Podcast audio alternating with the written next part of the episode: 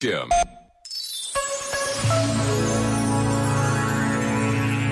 Pessoas complicadas tiveram infâncias complicadas. Pessoas que, em adultas, espalham conflitos e confusão.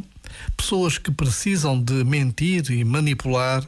São pessoas tomadas pela reatividade e pelos mecanismos de defesa. Nem elas dão conta de sabotar a própria paz. Compreender isto faz com que tenhamos uma compaixão inteligente, ou seja, um olhar que vê para lá dos comportamentos e uma presença de tal qualidade que, perante estas pessoas, nos colocamos em segurança.